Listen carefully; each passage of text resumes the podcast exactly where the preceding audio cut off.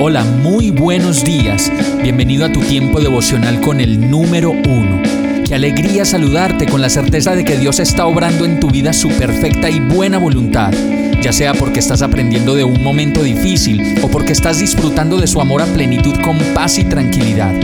Llegó la hora de tomar tu Biblia, pues de seguro Dios te va a hablar, te va a reconfortar y lo mejor de todo, te va a dar las respuestas que estabas buscando. ¿Qué esperas? Vamos, súbete de una vez en este pequeño pero eterno vuelo devocional con destino al cielo. Y el mensaje de hoy se llama Este corazón. Mateo 5.8 dice, Dichosos los de corazón limpio, porque ellos verán a Dios.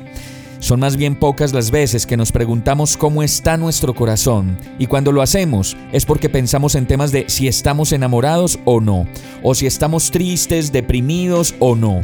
Pero pocas son las ocasiones en que nos preguntamos por la limpieza de nuestro corazón. Y el verso nos invita a preguntarnos por ese estado, por el estado de nuestro corazón. Y por eso dice, dichosos los de corazón limpio, porque ellos verán a Dios. Y la verdad yo creo que en la medida en que podamos tener un corazón más limpio, indudablemente vamos a poder ver mucho más las cosas de Dios, las obras de Dios y toda su maravillosa creación. Y un corazón limpio, creo yo, nos trae una mirada limpia, una mirada limpia sin lascivia ni doble sentido. Y además de eso, el corazón limpio no solo llega hasta ahí, sino que purifica también nuestras manos, la obra de nuestras manos y todo nuestro ser, de tal manera que cualquier cosa que hagamos no dañe a nadie, ni se aproveche de nadie por eso esas manos limpias ya no deberían venderle a nadie sustancias que lo dañen, que lo droguen o que lo emborrachen, pues yo creo que ninguno de nosotros lo haría con uno de nuestros hijos, pues no queremos la muerte para ellos. Por eso, si no quiero eso para mis hijos, mucho menos lo voy a hacer con alguien más.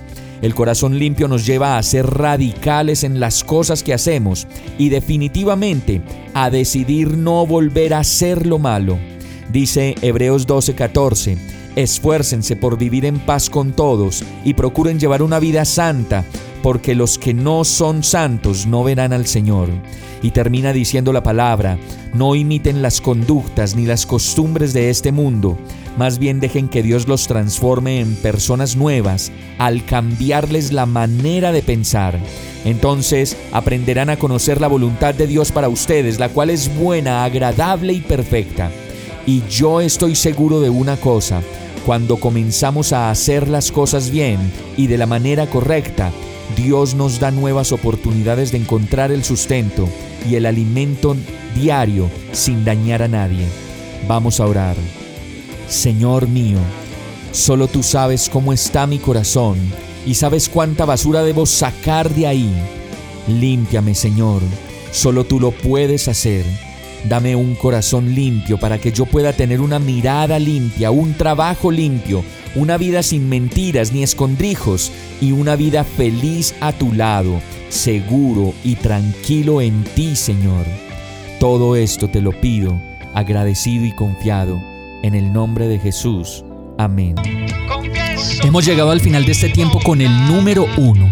No te detengas, sigue meditando durante todo tu día en Dios, descansa en Él, suelta los remos y déjate llevar por el viento suave y apacible de su Santo Espíritu.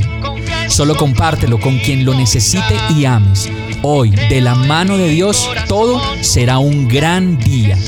Para más información visita nuestra página www.iglesiabierta.com o llámanos al 313-334-0116. Oramos y rogamos para que cada día te enamores más de Dios y para que no pares de pasar todo tu tiempo con el número uno.